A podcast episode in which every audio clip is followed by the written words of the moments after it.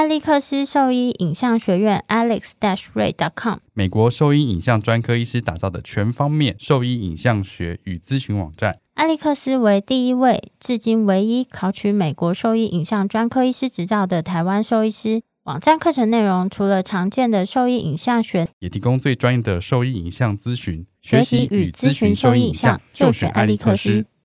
狗狗、猫猫防护跳蚤必施新选择：李兰林早师 t h e r e s t o 对付跳蚤必施长达八个月的保护。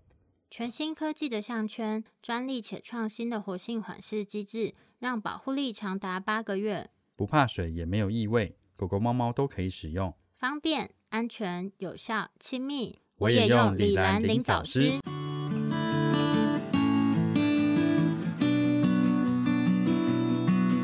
你现在收听的是 Wonder Vet Talk 超级好兽医的闲聊时间，我是兽医师林哲宇 Steven，我是兽医师肖慧珍，在这边我们会用轻松谈论的方式，带给大家一些简单而正确的小动物相关资讯，也会和大家分享一下兽医师日常发生的有趣事情。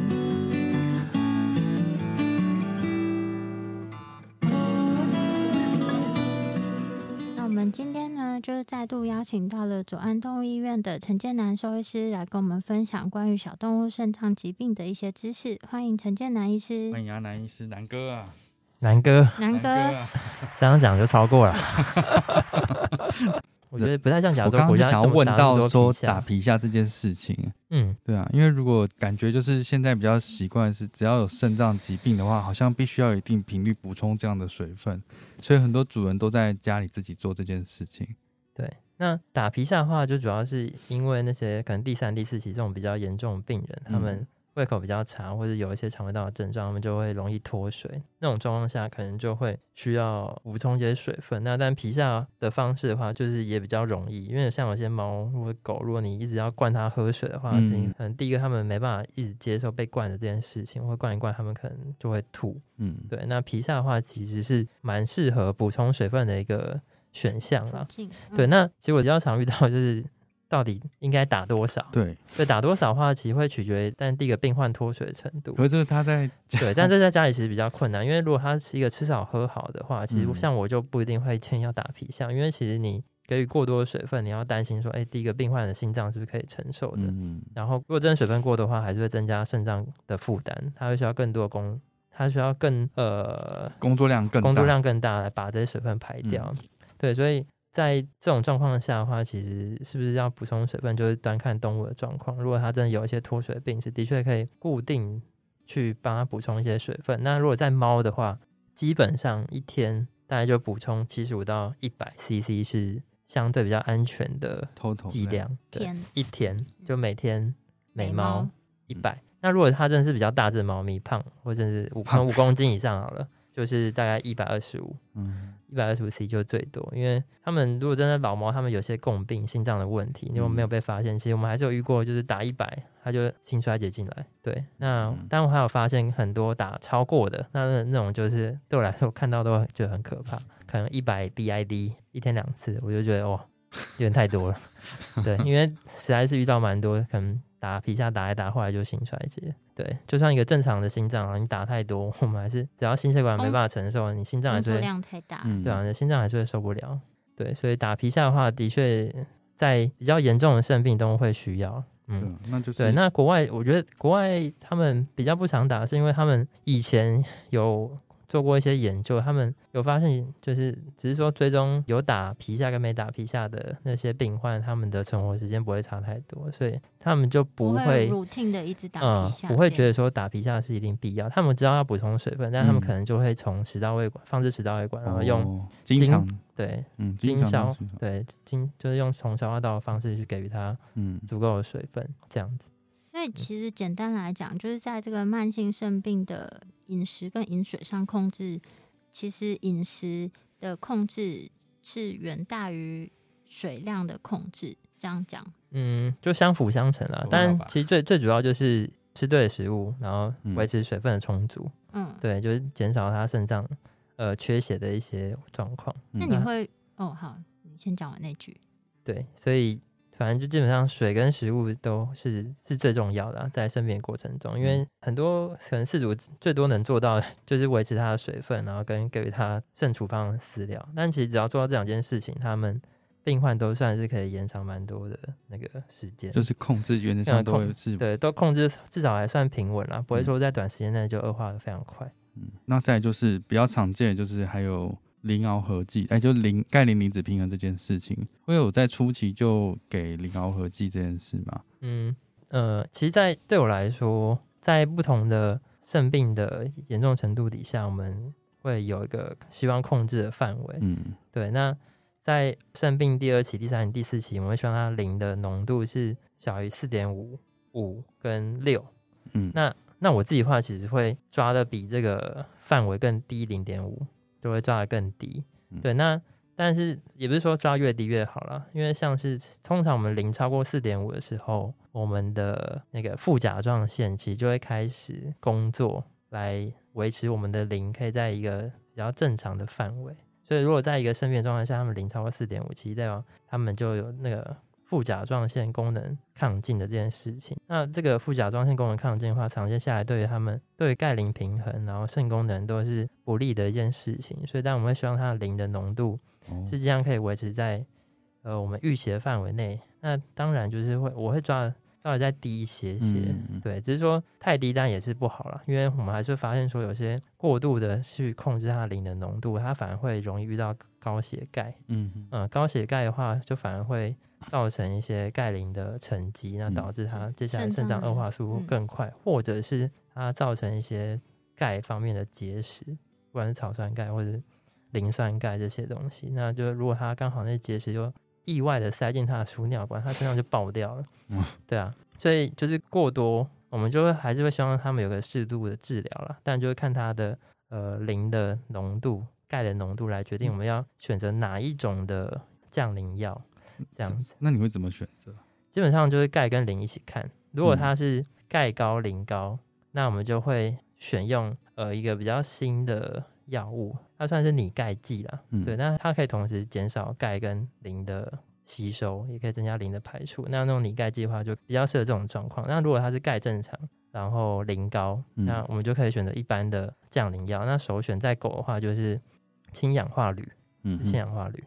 对，那如果是猫的话，就是我我的首选的话，其实是柠檬酸铁啊，是对它这个柠檬酸铁是台湾自己研发的一种降磷药，对，它其实在国际没有什么太多的研究，但是它其实降磷的效果非常好。那它降磷效果就是看说它在肠道中跟去抓取食物中磷的那个系数到底有多高。那不同的降磷药，它们都各自不同的数据啊，但柠檬酸铁的效果是真的还不错。那它同时又有柠檬酸。又有铁，那如果他们刚好那些病患他们又有贫血的问题，那同时又可以增加这些铁的造血原料，其实控制上我觉得又还蛮不错。然后再加上那个产品它本身是肉味的，就肉味的话，其实猫咪接受度会比较高，他们会自己愿意去吃那些降磷药。所以其实猫的话首选我可能就会选用柠檬酸柠檬酸甜，听起来好像真的是非常合适。对对，那在柠檬酸就是刚刚讲到它对于钙或者对它的酸碱值都有一些调控的效果，所以其实就。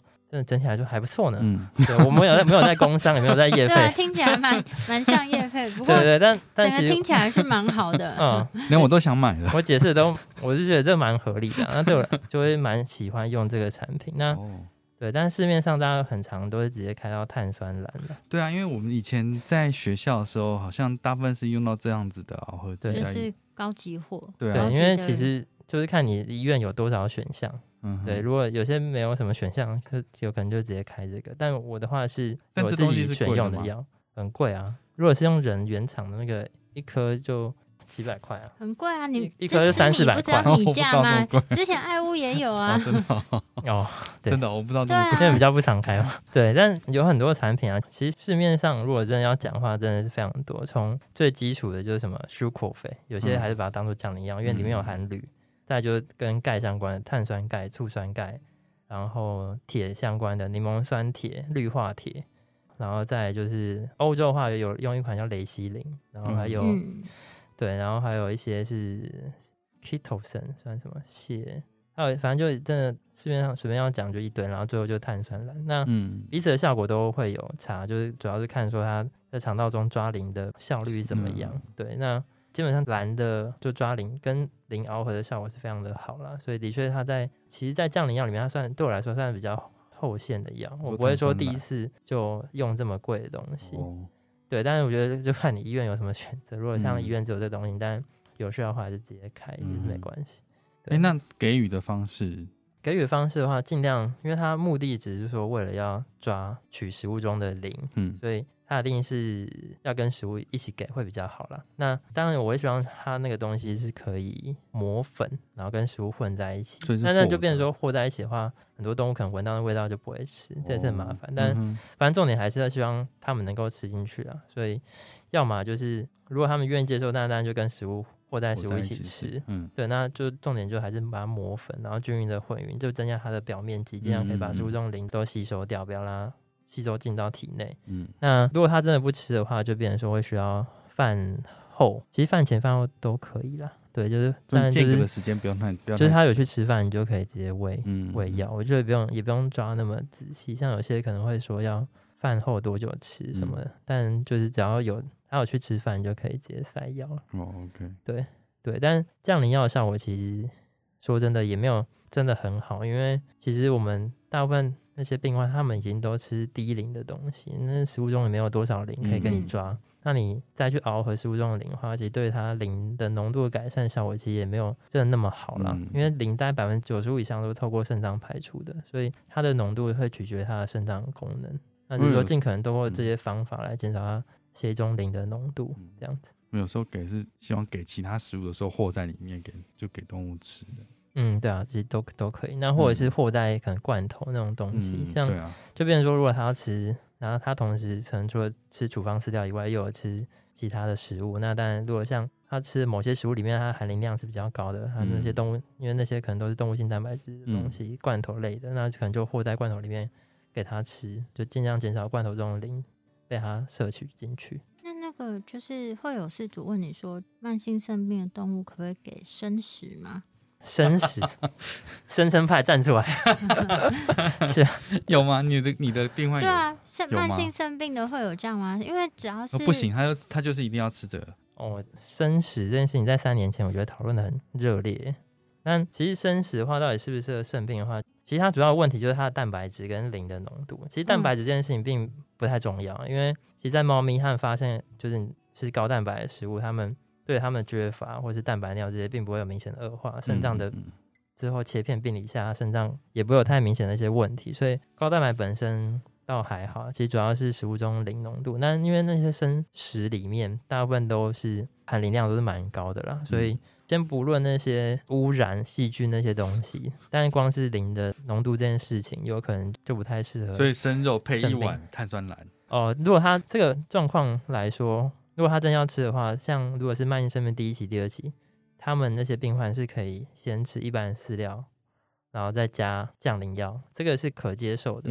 对，如果他们不想换肾处方的话，但是他想要减少食物中的磷，那就可以透过这方法去做控制。对，那就是基本上这治疗都是克制化，就看这病患或饲主想想要什么，就是尽量选择他们适合的一些食物，呃，治疗这样子。对啊，对啊。那所以生食的话，就是基本上还是不太适合肾病的病人在吃的。大部分会吃生食的都还是因为不管是皮肤或者肠胃道的一些问题，他们才会吃，或者是真的坚持他们天生就是吃生肉的。嗯，那你就去吃吧，那就不要来看我。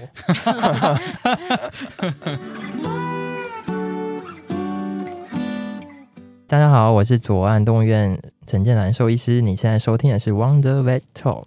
超级好收益的闲聊时间，最专业的小动物知识 Podcast 频道。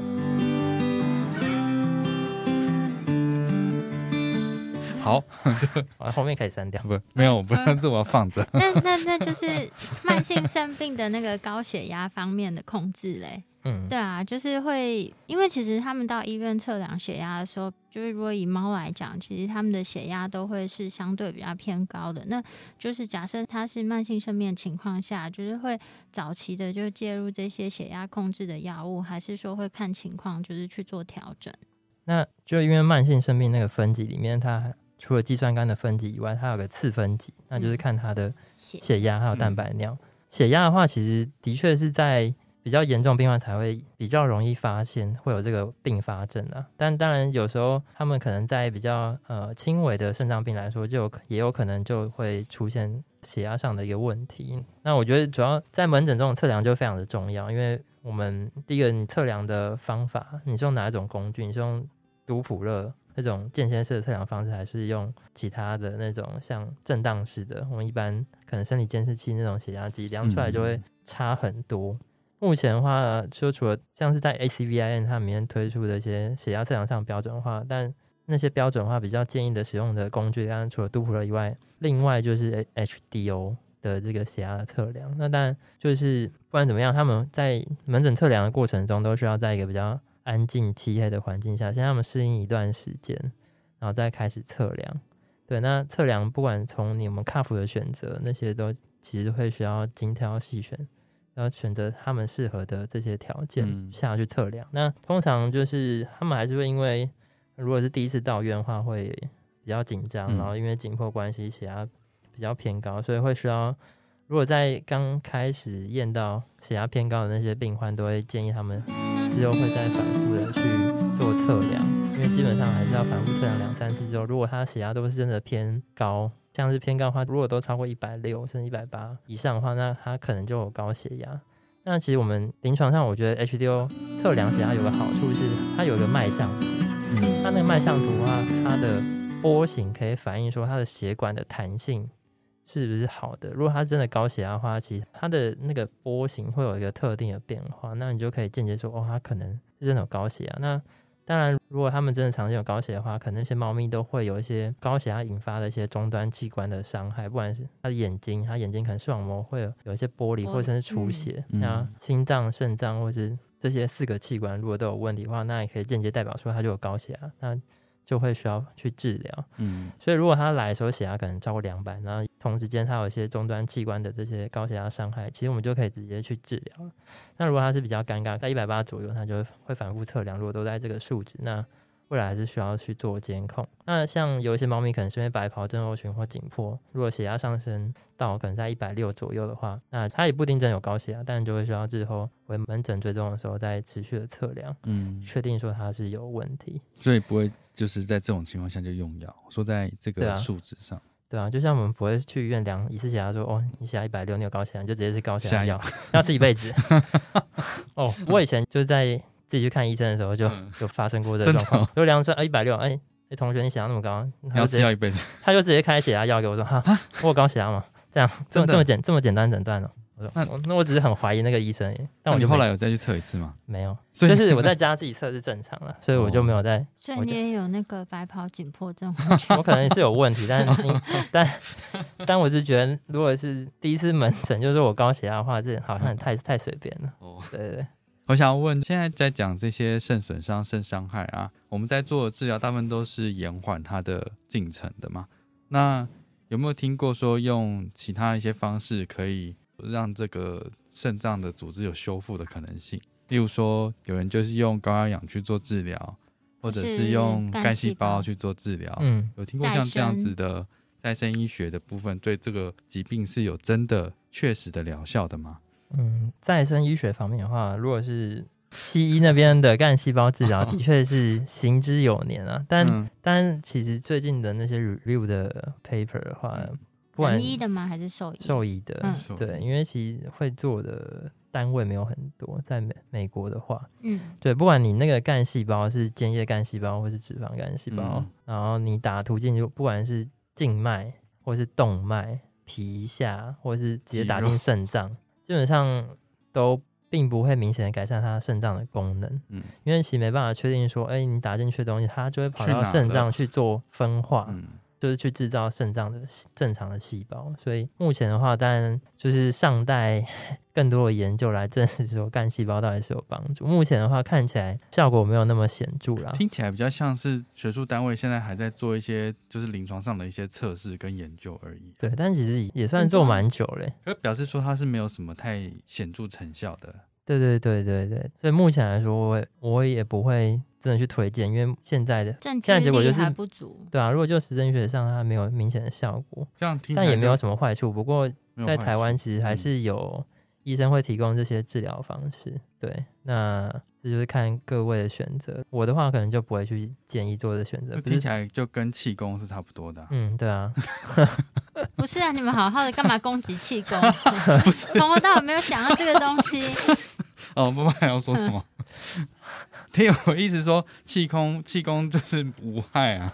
那对这有没有疗效？现在不知道啊。那就跟保健食品一样，保健食品就不会声称有疗效，所以哦，那到底要吃好还是不吃好？归路二先看你自己的选择。那刚刚除了就讲到干细胞治疗以外，就是我可以讲一下别的治疗方式啊。那刚刚提到，因为其实如果是肾脏病来说，刚刚那些传统那些治疗大家都比较清楚啊。那现在的话，其实近几年比较多就是做的就是肠道的透析，嗯，那什么是肠道的透析呢？就是我们在肾病发展过程中，身体会产生很多毒素，那这些毒素的来源是从我们大肠的细菌所制造出来的肾脏毒素，那那些毒素就会反过来，就会造成肾功能恶化速度会加快，嗯，那目前来说，这些毒素其实的确在发现对于病患的血压或钙磷的调控，甚至它的贫血可能都会有一些影响，而且甚至它影响程度是应该说跟这些尿毒素是息息相关的，所以毒素的控制有可能在未来是蛮重要的课题。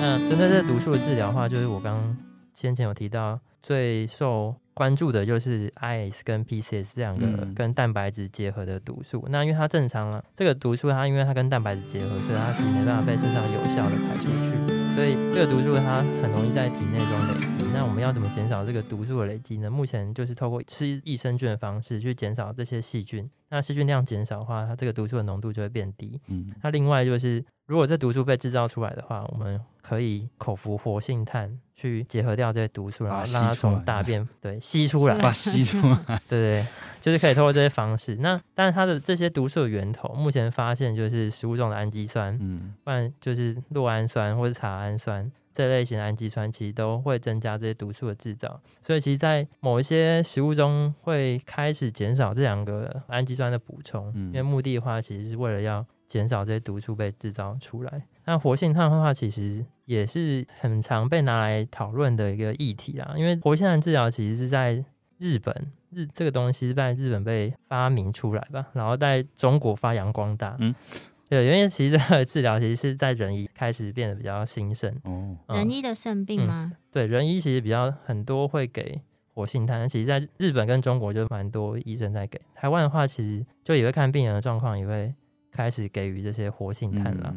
对，那活性炭因为在人有很多前瞻性的研究，目前看起来的确还是有一些帮助。它对它可能缺乏的恶化来说是可以延缓的，就是可以尽量延长他们有生活品质的时间，让比较不会那么快进入到要洗肾这个阶段。嗯，所以在人目前是有潜力的。那动物的话，其实。在应该是二零不知道零几年的时候，日本在 ACVN 有发表一个论文啦。其实那时候就是针对活性炭的使用，他们发现，在猫咪给了之后，可以减少它的肾指数、就鼻温，然后肌酸酐，甚至磷都可以减少。嗯，那当初其实我也是看这个东西之后，才想说去研究一下这东西到底有没有效。所以其实我在我的研究里面，我就在做这方面研究，但我追踪时间其实相对比较短。那的确在吃活性炭之后，毒素的浓度、IS 浓度其实是会显著降低的。但有一些病患他可能在吃了两周之后，他浓度会降低，但后来又会反弹回来。所以，但不确定这个状况是跟我吃的剂量不够有关系，还是说它本身还有其他事情在影响。但有一些病患可能吃了之后，它的浓度就会一直在下降。对，但目前因为我那时候追踪的时间没有太长，所以不确定说，呃，这样的治疗对他们的日后肾病的恶化是可以有达到延缓的效果了。所以益生菌跟活性炭其实是可以一起使用。呃，可以，可以，对。但活性炭的话，它如果要吃的话，它有一个需要注意的地方，就是它会需要在饭后吃。嗯，那饭后的话，会建议在饭后两个小时，等到我们东西吃下去，这些毒素被制造出来之后。再去把它吸，再把它结合，对对对，所以会变成说吃药的时间很重要，很重要，吃了就白吃了，对啊，就白吃了，对啊，对啊，所以如果像有一些可能平常上下班的那些事主很忙，他们可能没有时间喂食的话，其实我根本就不会跟他们谈论就活现在的治疗，因为他根本就没有时间。等到他吃完饭两个小时，他还在家，然后可以喂他吃的东西。对，所以但这个东西目前我觉得是有潜力的，但还没办法证实说它是真的在收益方面是有一定的帮助。然后活性炭也是特别的，不是说任何对，不是说任何活性炭都可以使用了。我记得台湾近几年好像有跟不知道是台大化学系还是工研院合作，有发展出一个球形的活性炭，好像在某些就动物医院都好像都有在用。那个他们说也是可以拿来结合这些硫酸银多这些毒素这样子。对，不然的话我都是用日本的来做肠道透析。肠道透析，肠道透析听起来很威。对啊，今天我帮你猫做肠道透析。哇哦，哎，就只是吃个益生菌，是血统啊，没问题。那稍微大概再总结一下，狗猫的慢性肾病啊，就如果说他们在日常的定期追踪，大概是多久要追踪一次，跟追踪哪一些项目，就简单的讲一下这个部分就好。那如果是在第一期或第二期的病患来说，我我自己可能就三个月会追踪一次，但我觉得那个追踪时间 还是会看事主，因为事主很紧张，就想要一直验血，他可能就每个月回诊一次。但如果至少确认一下他，对对对，他他会比较心安这样。对，那如果是我的话，就看主要是三个月会追踪一次他的血检。那血检的话就一样，就是肾功能，就是 B1、creatinine，然后钙磷。嗯，还有一些其他钠钾氯这些电解质。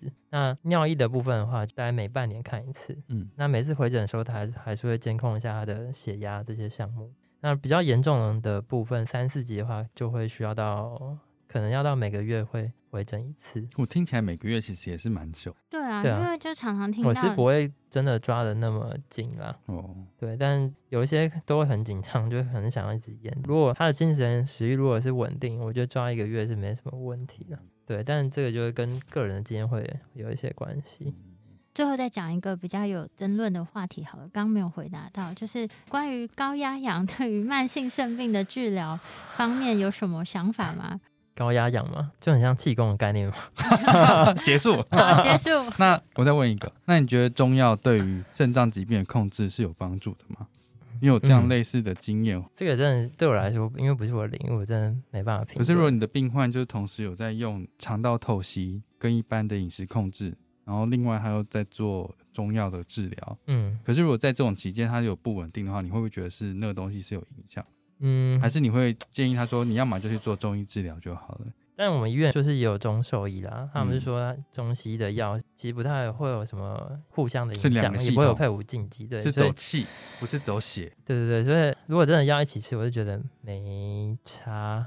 对对，但是我觉得大部分只会选择一种治疗方式，要么就走西医，要么就走不一定哦中医。但但是还是会遇到，就是两个都要了，我全都要，小孩子才做选择。对啊，我全都，我还有中西我全都要。西医帮忙监控，中医帮他养气，这样子。对啊，但就算是做中医，他们还是会用西医的方式去监控啦。所以，就中医这方面到底对肾病有没有帮助的话，就没办法给更多的评论跟建议。好的。好，那就今天非常感谢，就是肾脏好朋友陈建南兽医师，南哥，南哥，南哥跟我们分享了关于犬猫肾病的一些相关的知识。那如果说对我们分享的内容有兴趣或是有疑问的话，都可以上我们的网站，我们的网址是 triple w. wonder vet. com. t w 或是 Google FB 搜寻 Wonder Vet 超级好兽医都可以找到我们哦。再次感谢，就是陈建南兽医师来这边接受我们的访谈，谢谢，谢谢阿南，谢谢，谢谢，拜拜。拜拜。